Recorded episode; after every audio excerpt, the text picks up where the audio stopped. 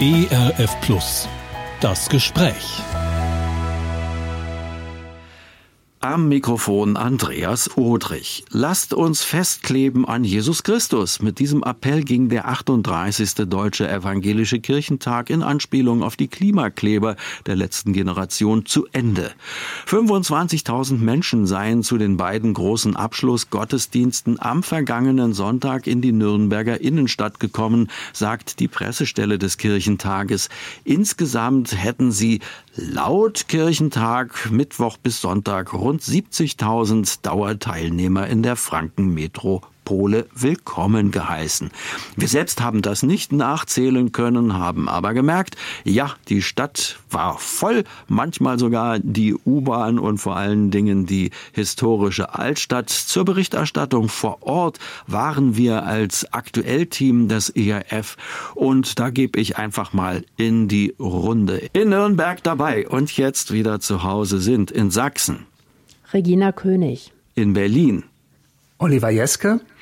Hier im Wetzlarer Funkhaus. Katja Völkel. Und ich hab's schon gesagt, mein Name ist Andreas Odrich. In der Technik begleitet und betreut uns Peter Funk.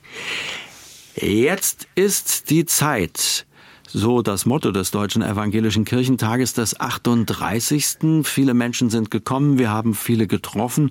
Naja, und bevor wir hier lange von journalistischer Warte aus darüber reden, für wen wohl irgendwie das Motto taugt oder für wen wie die Zeit gekommen ist, Katja, du hast äh, schon am Beginn des Kirchentages die Menschen einfach mal gefragt und äh, in diese Umfrage, da hören wir jetzt rein.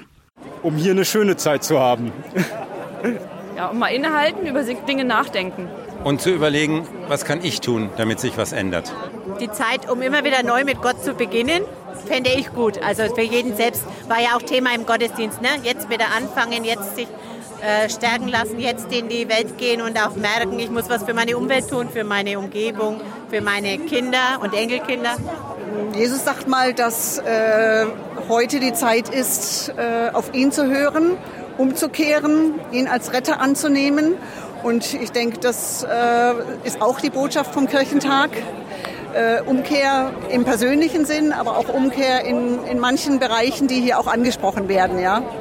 Ja, soweit die Teilnehmerinnen und Teilnehmer des 38. Äh, Deutschen Evangelischen Kirchentages mit ihren Anliegen und Erwartungen. Bundeskanzler Olaf Scholz, Bundespräsident Frank-Walter Steinmeier, Wirtschaftsminister Robert Habeck, aber auch der bayerische Ministerpräsident Markus Söder waren auf dem Kirchentag als politische Prominenz zu Gast auf den Hauptpodien und haben zum Teil auch Bibelarbeiten gehalten. 2000 Veranstaltungen waren es insgesamt. Bevor wir aber im Einzelnen auf die Ereignisse eingehen, frage ich einfach mal so in die Runde. Wie war denn euer Eindruck vom 38. Deutschen Evangelischen Kirchentag in Nürnberg? Oliver hatte hm, mal so rechnerisch gesehen fast den weitesten Anmarschweg. Also bitte, Oliver. Genau, dafür allerdings auch wahrscheinlich den schnellsten, weil ich mit dem Zug gekommen bin und das von Berlin ja jetzt über die Schnellfahrstrecke ratzfatz geht. Und was mich am meisten beeindruckt hat als Preuße, war die fränkische Kulisse. Also Nürnberg, die Altstadt, mit den großen Wehranlagen ist ja wirklich gigantisch, hat enorme Ausmaße, diese historische Altstadt dort. Und man sieht dort so viele Kirchtürme und erahnt, was diese Stadt für ein, eine protestantische Geschichte haben muss. Das ist bei mir am stärksten und am intensivsten hängen geblieben. Ja, Katja, ähm, Kirchtürme, also du kommst ja eigentlich aus Münster mhm. oder aus der Umgebung, da könntest du jetzt auftrumpfen, aber egal, was ist dein Eindruck vom Kirchentag in Nürnberg gewesen? Ja, ich hatte auch gerade gedacht, so viele Kirchtürme, hm, ich glaube, Münster kann das mindestens genauso gut. Aber du hast natürlich recht, Oliver, also diese äh, Nürnberg, äh, diese Festungsanlage war schon toll. Ähm, das ist das eine, die Stadt. Auf der anderen Seite fand ich auch die Begegnung mit den Teilnehmern vom Kirchentag einfach schön. Die Atmosphäre hat mir total gut gefallen. Die Leute waren entspannt. Man merkt richtig diese Freude auf Begegnung, auf Input, sowohl politisch als auch biblischer Natur, als auch Gottesdienst, Musik. Es war ja ein Riesenangebot und die Leute waren, hatte ich den Eindruck, richtig heiß darauf, auf Diskussionen, auf Debatten und es war ja diesmal auch möglich, über die App sich zu beteiligen. Es gab viele Podien, wo man mitdiskutieren konnte, Fragen stellen konnte. Und äh, das haben die Leute auch fleißig genutzt und das fand ich toll. Also auch wie schnell man mit den Leuten ins Gespräch kam über solche Themen. Regina, so wie Katja das beschrieben hat, das müsste dir doch eigentlich auch zusagen und gefallen ist doch eigentlich nach deinem Geschmack Diskussionen und gleichzeitig Gemeinschaft.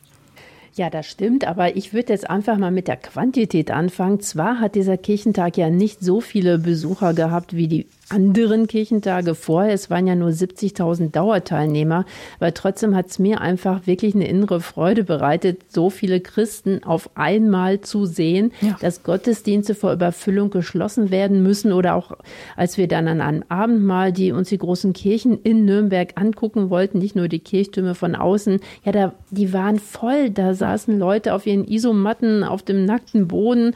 Und das macht mich einfach froh, wenn Kirchen voll sind.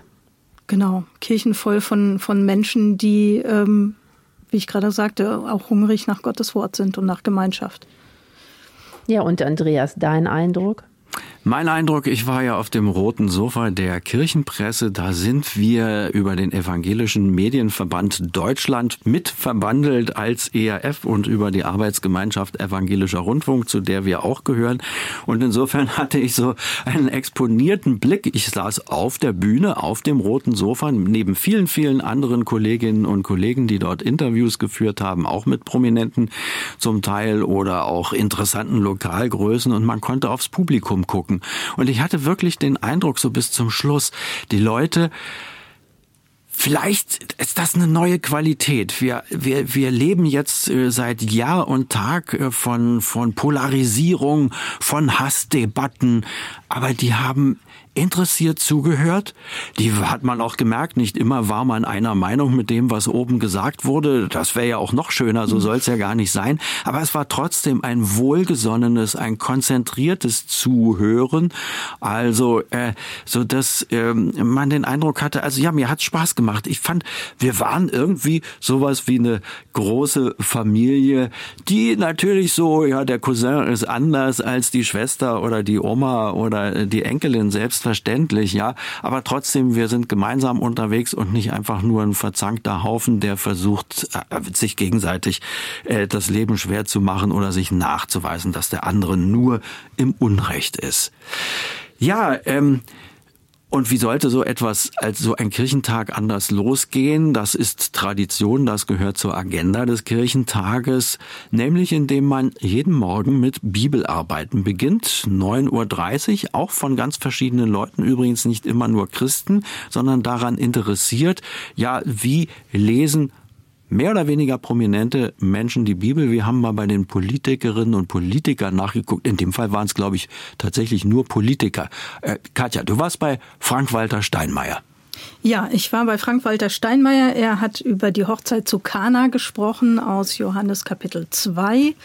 Ähm, Thomas de Maizière sagte in seiner Einführung sozusagen, dass ähm, Frank-Walter Steinmeier offenbar der erste und bisher einzige äh, Bundespräsident ist, der in seiner aktiven Dienstzeit eine Bibelarbeit hält.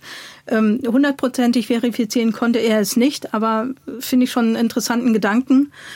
Und ähm, wenn ich versuche, das so grob zusammenzufassen, also eins vorweg, mir hat es gut getan, mich hat es wirklich bewegt und es gab ähm, auch zwischendurch immer wieder Applaus und zum Schluss gab es wirklich ähm, lange stehende Ovationen. Also die Leute haben wirklich das ein Stück weit gefeiert und ich glaube, es fühlten sich viele verstanden weil es auch zum Beispiel darum ging, ähm, dass viele sich jetzt in diesen Umbruchszeiten auch ein bisschen überfordert, teilweise abgehängt fühlen und ähm, naja, auch ein bisschen müde sind, sich ständig wieder auf neue Veränderungen einzustellen, einstellen zu müssen, weil es einfach so ist.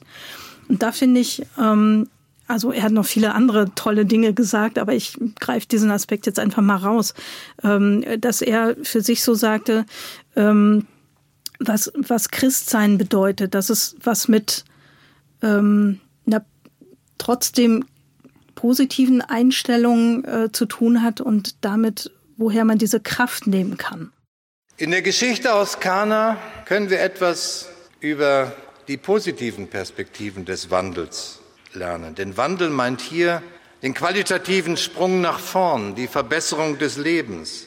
Und damit bin ich plötzlich ganz nah am Kern, jedenfalls auch meines Christseins. Denn für mich bedeutet Christentum immer gerade eines, die Aufforderung an jeden von uns, die Dinge nicht so lassen, wie sie sind und aus der Gnade Gottes die Kraft zu schöpfen für die Verbesserung der jeweiligen konkreten gesellschaftlichen Realität.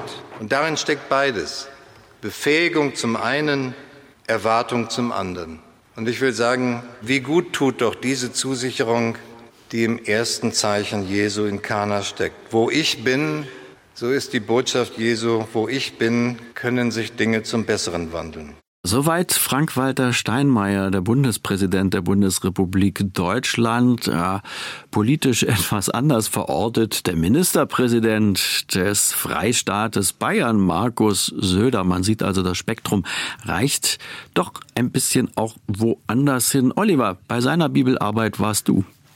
Ja, ganz genau. Er hat sich beschäftigt mit der alttestamentlichen Person des Josef. Der war ja immerhin in sozusagen als auf dem Höhepunkt seiner Karriere der zweite Mann nach dem Pharao in Ägypten und Söder hat ihn dargestellt als jemanden, der trotz allem sehr demütig war, der sich also nicht irgendwie dem nicht mit dem die Gäule nicht durchgegangen sind, sondern der immer äh, dabei geblieben ist, es gibt einen Gott und der steht über mir. Und entsprechend positiv hat das Markus Söder dargestellt und sich selbst auch durchaus demütig gegeben. Hören wir doch mal rein. Nicht wir sind die Letztentscheider. Bei aller Bedeutung, die einem Ämter verleihen, heißt es nicht, dass man glaubt, abheben zu können.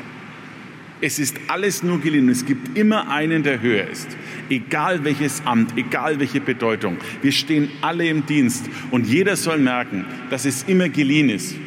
Geliehen in der Demokratie von den Menschen und geliehen letztlich auch von Gott, der an die Möglichkeit schafft, etwas Gutes zu tun. Wer jedoch glaubt, er steht über Gott, der wird am Ende das Schicksal von Ikarus und vielen anderen machen.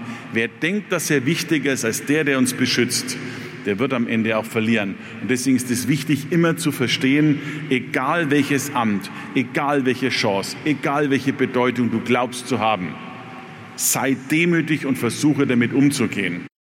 Inwieweit Söder das jetzt selbst umsetzt, darüber kann natürlich jeder sich sein eigenes Urteil bilden im ganz normalen politischen Geschäft. Besonders stark fand ich aber nochmal seinen Aufruf zur Vergebungsbereitschaft. Markus Söder sagte, ohne Vergebung eine grundchristliche Tugend gibt es keine Zukunft für unser Land. Und das fand ich auch nochmal sehr bemerkenswert bemerkenswerte Lernaspekte aus den Bibelarbeiten, auch Appelle, die man gut mit rübernehmen kann in den Alltag, nachdem der Kirchentag vorbei ist. Ich mag an dieser Stelle noch anmerken, weil ich das sehr beeindruckend und inspirierend fand. Ich war bei einer sogenannt christlich-jüdischen Bibelarbeit dabei. Eine evangelische Theologin und eine jüdische Rabbinerin haben den gleichen Text aus der Josefsgeschichte ausgelegt. Diese Halle war jetzt keine Riesen Riesenhalle, aber sie war vielleicht auch gerade deshalb, weil es keine Riesenhalle war, überfüllt äh, und musste, also ich weiß nicht, ich glaube eine Dreiviertelstunde vorher passte da schon keiner mehr rein. Und das fand ich ein ermutigendes Zeichen und das hat auch sehr viel Freude gemacht, gerade die Rabbinerin zu hören und zu erleben, zumal sie noch einen internationalen Background hat und demzufolge Bibel, Torah in unterschiedlichsten Sprachen liest und inspirierend daran findet, so hat sie es uns zumindest mitgeteilt, dass in jedem jeder Sprache nochmal ein anderer Aspekt drinsteckt und dass die Gesamtheit dann ein gutes Bild gibt, an das man glauben kann, aber über das man auch streiten kann, wie sie gesagt hat. Streitbar ging's auf jeden Fall zu auf dem Kirchentag. Also man hätte ja bis jetzt fast den Eindruck haben können, oh, alles so harmonisch. Nee, ganz so harmonisch war es nicht. Regina, du hast äh, eines der großen Hauptpodien besucht, die friedensethische Debatte rund um die Fragestellung Waffenlieferungen an die Ukraine im Ukraine-Krieg, ja oder nein? Stimmt. Und auf dem Podium saßen interessante Leute, unter anderem Carsten Breuer, Generalinspekteur der Bundeswehr und der EKD-Friedensbeauftragte Friedrich Kramer, der ja auch Landesbischof der Evangelischen Kirche in Mitteldeutschland ist. Ja, und wie kann es anders sein, wenn es um Krieg und Frieden geht? Ähm, die Podiumsteilnehmer waren sich nicht einig in dieser Frage, ob es richtig ist, Waffen zu liefern und immer weiter Waffen zu liefern in die Ukraine.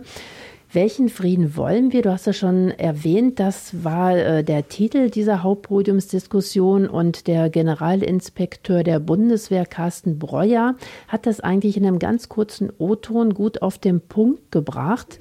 Ähm, ja, was das eigentlich heißt, welchen Frieden wollen wir für die Ukraine?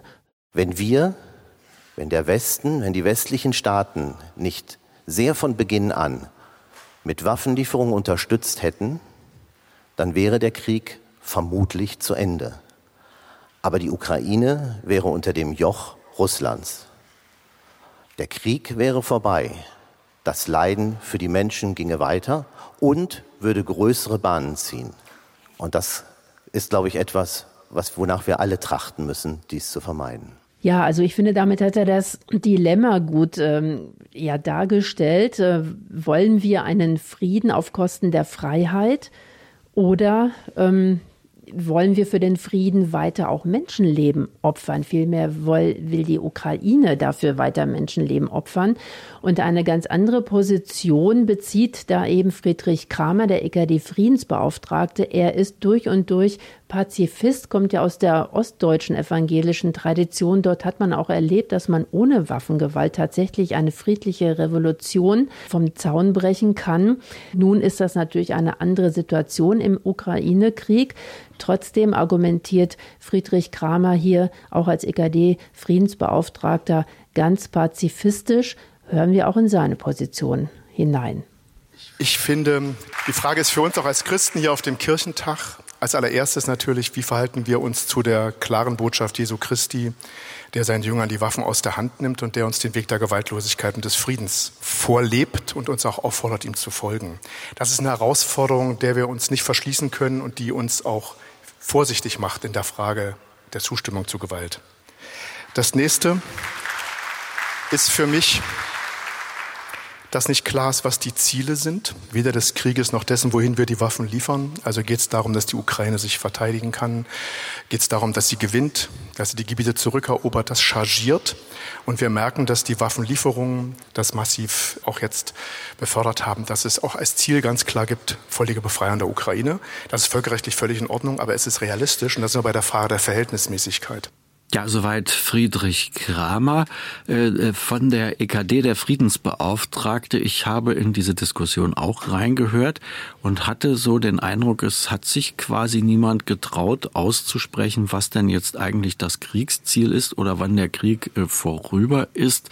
Und wir haben vorhin gesagt, es wäre doch alles so äh, harmonisch und man würde sich gegenseitig zuhören. Deshalb nochmal gerade bei dieser virulent schwierigen Frage für alle Beteiligten, Regina, wie hast du du diese Podiumsdiskussion empfunden? Ja, einmal war das Podium nicht wirklich paritätisch besetzt. Es gab vier Teilnehmer.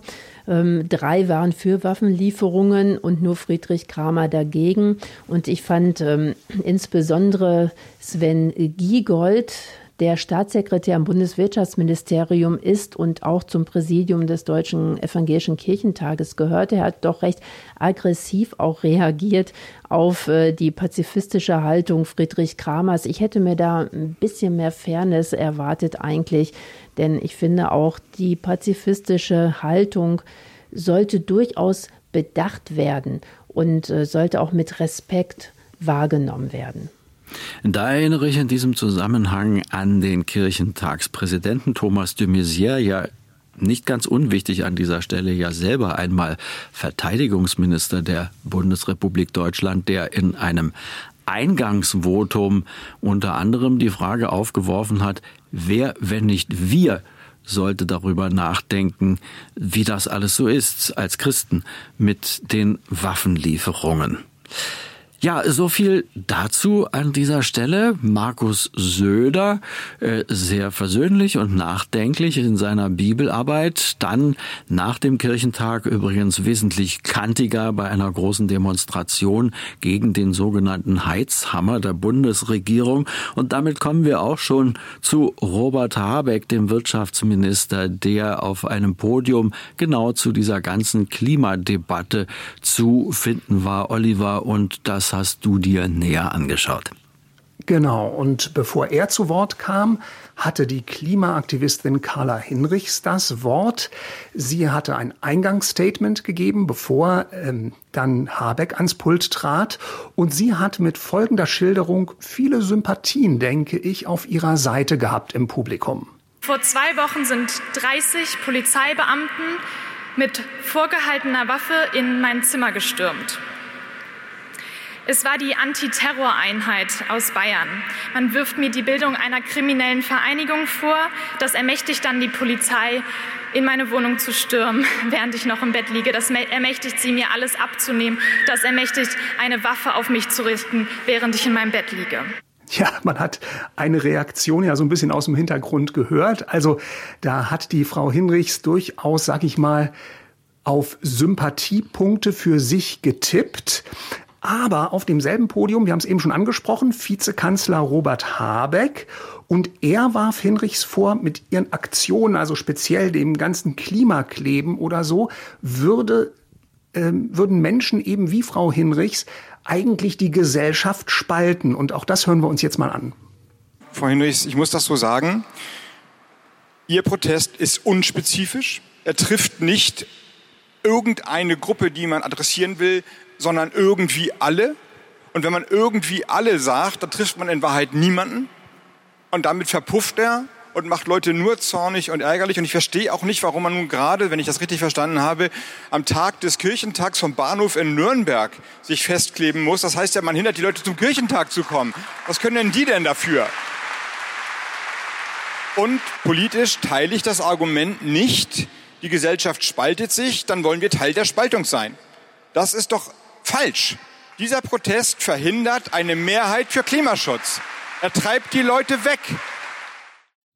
Ja, soweit äh, Bundeswirtschaftsminister Robert Habeck von den Grünen. Wer hätte das gedacht, dass er sich einmal so dezidiert in seiner Amtszeit gegen die letzte Generation und deren Klimaklebeaktionen wendet, ausgerechnet von einem Grünen. Ja, spalten oder nicht spalten. Eine andere Person auf dem Kirchentag hat sicherlich unterschiedliche Reaktionen hervorgerufen, nämlich der Bundeskanzler Olaf Scholz. Regina, die Debatte hast du dir angeschaut. Oder diesen Auftritt besser gesagt. Ja, äh, genau. Und äh, da kann man tatsächlich sagen, da spürte man schon, dass ähm, ein gewisser Spalt da ist in der Gesellschaft. Also das war die Veranstaltung, die am häufigsten gestört wurde von denen, die ich zumindest besucht habe. Also da gab es permanent immer wieder Zwischenrufe, auch sehr wütende Zwischenrufe. Es mussten teilweise die Ordner beschwichtigend eingreifen. Das hat aber alles geklappt. Olaf Scholz hat sich auf jeden Fall nicht aus seinem Konzept bringen lassen. Ähm, ja, ganz nordisch äh, blieb er eben cool und äh, lächelnd. Und er kennt das ja auch von anderen Auftritten, dass ihm da Gegenwind entgegenkommt. Gegenwind für den Kanzler und somit sehen wir auch an dieser Stelle, die Kirchentagsteilnehmerinnen und Teilnehmer haben ihre Meinungen und durchaus auch kontroverse Meinungen und das ist ja schließlich gut so. Das war so unser Blick auf die sogenannt großen Veranstaltungen, die im Programm ja auch Hauptpodien heißen, was nichts darüber sagt, dass nicht andere, viele andere Veranstaltungen, 2000 waren es ja insgesamt, nicht eben auch von großer Bedeutung, von tiefgehender Bedeutung sind, von interessanter und anregend anrührender Bedeutung. Katja, du hast so eine Veranstaltung besucht unter dem Stichwort Zeitzeugen. Ja, genau. Also ich war bei einem Zeitzeugengespräch, kann man sagen, und zwar ähm, mit dem Historiker Boris Sabako. Ich weiß nicht, ob ich es richtig ausspreche, wahrscheinlich nicht, aber ähm, ich versuche es mal so zu sprechen. er hat den Holocaust in der Ukraine überlebt und dazu mehrere Bücher geschrieben. Also er ist Historiker, fast 90 Jahre alt. Für mich war es das erste Mal, dass ich ähm, so einen Zeitzeugen wirklich persönlich erlebe. Und deshalb war mir das auch ein Herzensanliegen, sage ich mal, auch abends da noch nach zig Veranstaltungen, die ich da schon vor mir hatte, da wirklich abends noch hinzugehen. Und ähm, das war schon sehr bewegend, kann, kann man nicht anders sagen. Also der Mann ist fast 90 Jahre alt, der hatte eine Stunde auf der Bühne gestanden wirklich und ähm, ja, sowohl von seinen eigenen Erlebnissen, aber sehr viel mehr insgesamt von dem Holocaust in der Ukraine gesprochen, was da alles passiert ist, was er in seiner Forschung über die Ereignisse eben auch mitbekommen hat. Und ähm, ich fand, man, man sah ihm, wie schwer ihm das gefallen ist, darüber zu sprechen, auch so viele Jahre danach noch. Er rang immer wieder nach Worten, jeder Atmer klang fast wie so ein Schluchzen, könnte man schon fast sagen. Man sah einfach den Schmerz auch in seinem Gesicht. Ähm, na, gefragt nach seiner Motivation, sagte er, und woher er die Kraft nimmt, dass er sagt, er hat eigentlich keine Kraft, aber er muss davon erzählen, denn er hat überlebt und er spricht für die, die nicht überlebt haben.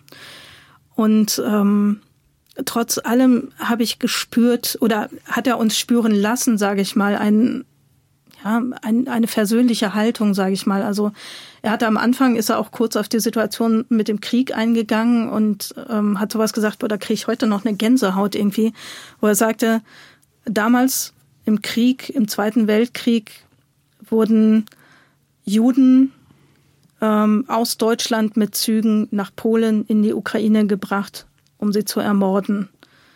Jetzt im Ukraine-Krieg kommen Ukrainer mit Zügen nach Deutschland und werden herzlich willkommen geheißen. Das war schon mal so ein, boah, ja, was mich sehr bewegt hat. Und ähm, er hat das Ganze auf Russisch gesagt. Es wurde nonstop simultan übersetzt.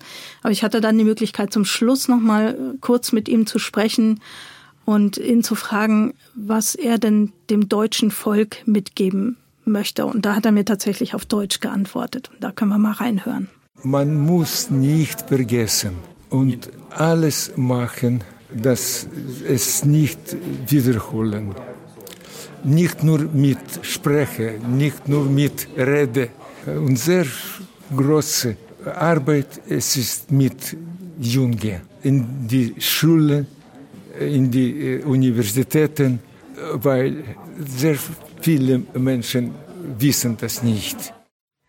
Genau, sehr viele Menschen wissen das nicht. Das ist ihm eben wirklich ein Hauptanliegen, weshalb er das eben auch aus sich nimmt, immer wieder äh, Reisen unternimmt und darüber spricht und sagt, solange er das noch irgendwie kann, äh, sagt es weiter, das darf nicht vergessen werden, auch in den Schulen, äh, in den Universitäten und so, dass es einfach wichtig ist, dass auch die jungen Leute weiterhin wissen, was damals geschehen ist, um eben diesen Gedanken nie wieder wirklich ähm, zu erhalten, sage ich mal.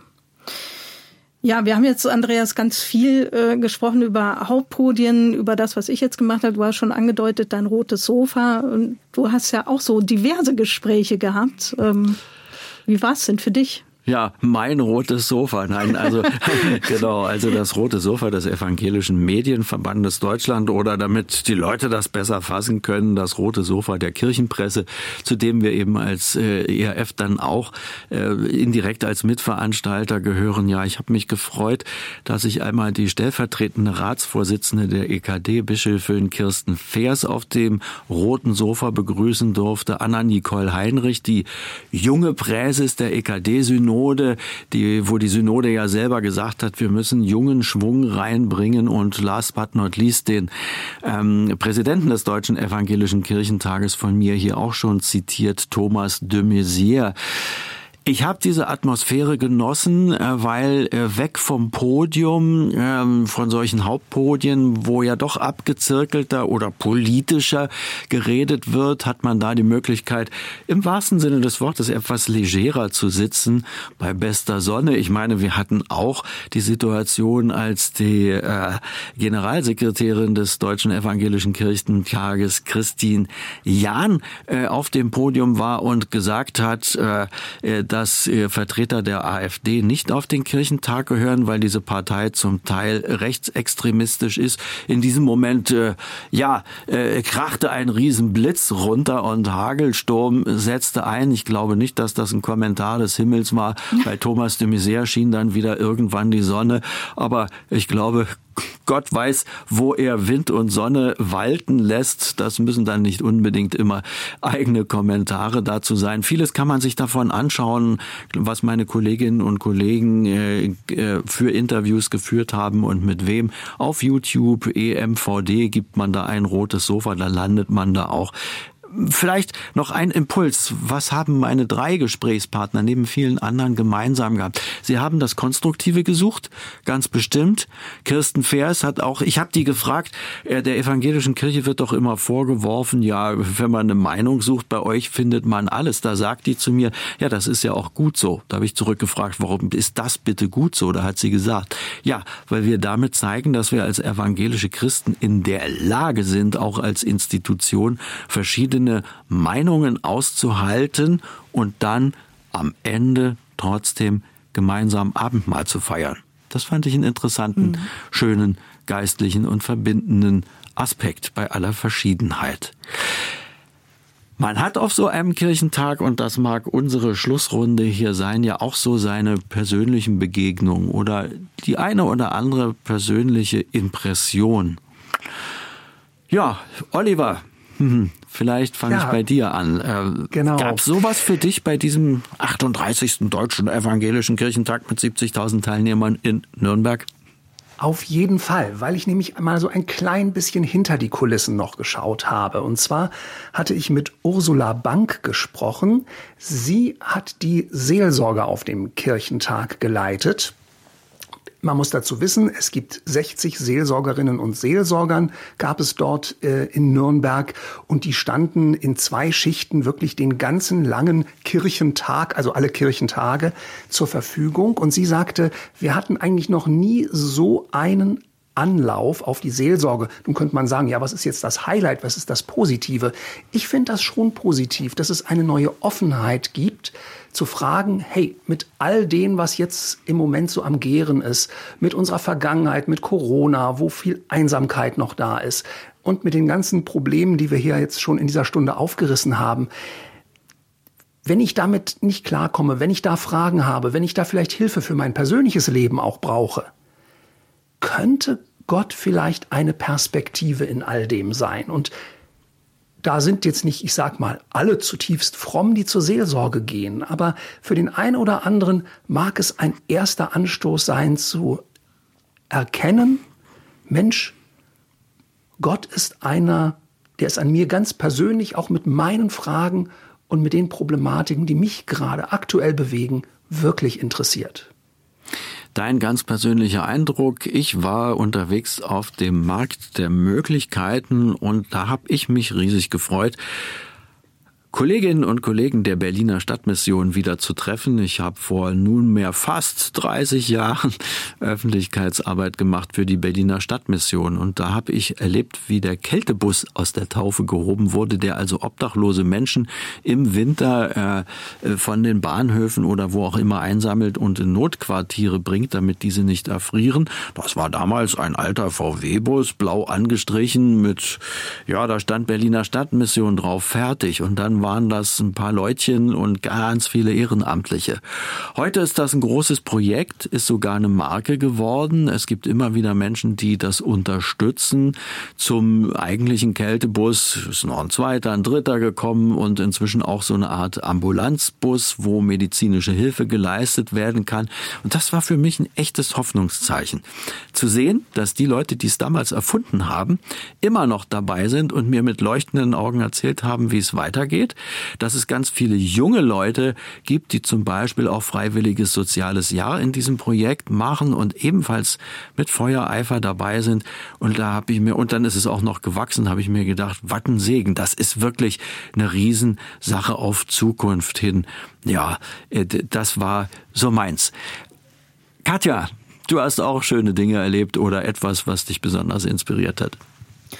Ja, zum einen fand ich es einfach schön, wie leicht man mit den Menschen ins Gespräch kommen konnte. Also ich habe mir da mit einer mir nicht äh, bekannten Frau, wir standen gemeinsam in der Schlange vor der Mensa, wo es was zu essen gab, kam dann ins Gespräch, wer kommt woher und dann hieß es, ach, wollen wir uns nicht einen Salat teilen, das ist mir sonst zu teuer und oder beziehungsweise zu viel, nicht zu teuer, sondern zu viel. Haben wir gemacht und schwupps ähm, war ich aus Münsterland und sie aus Hamburg, haben wir zusammen gesessen und gegessen. Das war das eine. Und insgesamt einfach so, wie ich das Publikum wahrgenommen habe im, in diesen Podien und so in den Veranstaltungen. Ähm, wenn ich nochmal an das denke, was äh, Frank-Walter Steinmeier in seiner Bibelarbeit unter anderem gesagt hat. Auf der einen Seite eben dieses Veränderungs- oder ja, Veränderungs erschöpft. Ich glaube, so ähnlich hatte er es formuliert. Ähm, ja, auf der einen Seite ja, auf der anderen Seite hatte ich den Eindruck, dass da, aber dieses, das mal aussprechen zu dürfen auf der einen Seite und zu sagen, wie ähm, der Bundespräsident es formuliert hat, dass Christsein eben auch bedeutet, Dinge nicht so stehen zu lassen, sondern mit Gottes Kraft und Gottes Gnade Dinge auch zu verändern. Das hat mir einen gewissen Schub gegeben und ich hatte den Eindruck, dass das bei vielen so war. Selbst die, die jetzt vielleicht nicht bei dieser Bibelarbeit waren, sondern die da wirklich auftanken konnten. Also ich hatte den Eindruck, dass ganz viele wirklich auch diesen Hunger hatten, zum einen nach Gemeinschaft, nach Gottes Wort und eben auch nicht so dieses, oh, ist alles so schlimm und ja, mit dem Klima, ja, das bringt ja alles nichts, kann man nichts machen, sondern ganz im Gegenteil, dass die Menschen was verändern wollen dass sie ähm, auch die Politik da in Verantwortung sehen und sagen, so, dann sagt uns jetzt, was wir machen sollen, äh, redet mal Tacheles, aber wir wollen was verändern und wir brauchen aber einen vernünftigen Rahmen dazu. Also, dass da die Politik schon auch ziemlich in der Bringschuld ist jetzt, ohne die Leute natürlich zu sehr zu belassen und zu überlassen. Ist jetzt so mein Eindruck von der Gesamtstimmung her. Kann sein, dass andere das vielleicht ganz anders sehen, aber das fand ich durchaus positiv und erfrischend. Regina, Du bist ja in deiner Berichterstattung immer eine, die auch danach fragt, am Puls der Zeit zu sein, was ist jetzt dran, was muss getan werden, was gibt es für Perspektiven. Der Kirchentag hatte das Motto, jetzt ist die Zeit. Hast du dich von diesem Impuls irgendwie ansprechen lassen oder gibt es etwas, wo du sagst, jawohl, das ist jetzt aber mal höchste Zeit, dass wir nach diesem Kirchentag Punkt, Punkt, Punkt. Gibt's da was? Ja, ich würde schon sagen, jetzt ist die Zeit, äh, das zu tun, was auf dem Kirchentag tatsächlich auch getan worden ist, was wir jetzt ja auch schon mehrfach haben anklingen lassen, dass äh, Menschen mit unterschiedlichen äh, Positionen zu politischen Dingen zueinander kommen, sich zuhören und sich vielleicht auch einfach mal stehen lassen, aber dann doch mit Respekt miteinander umgehen. Und ähm, ich kann da vielleicht noch ein Wort vom Bundeskanzler hinten dran setzen. Ähm, der wurde auch gefragt, was braucht Deutschland jetzt? Und ich fand das eigentlich ganz klug, was er da gesagt hat. Das ist der Glaube an unsere Zukunft und dass wir mit Respekt zusammen umgehen und dass wir alles dafür tun, damit wir zusammenbleiben. Kann ich eigentlich auch so wirklich unterstreichen. Lasst uns festkleben an Jesus Christus. Das wurde auf den Abschlussgottesdiensten oder zumindest auf einem der beiden gesagt und das ist vielleicht wirklich ein gutes Schlusswort. Wir konnten hier selbstverständlich in unserer Rückbetrachtung auf den 38. Deutschen Evangelischen Kirchentag in Nürnberg längst nicht alles behandeln. Der eine oder andere mag denken, ja, warum habt ihr denn nicht dieses oder jenes mit erwähnt? Das hätte man doch alles noch diskutieren müssen und ich kenne da auch noch eine Geschichte, die gar nicht so besonders schön war auf dem Kirchentag oder umgekehrt, wo ich kenne da noch ganz andere Hoffnungszeichen. Es sollte ein kleiner Ausschnitt sein. Wir geben die Anregung, über den Kirchentag nachzudenken oder vielleicht auch sein Motto gerne an Sie weiter, die uns jetzt in den letzten Minuten zugehört haben.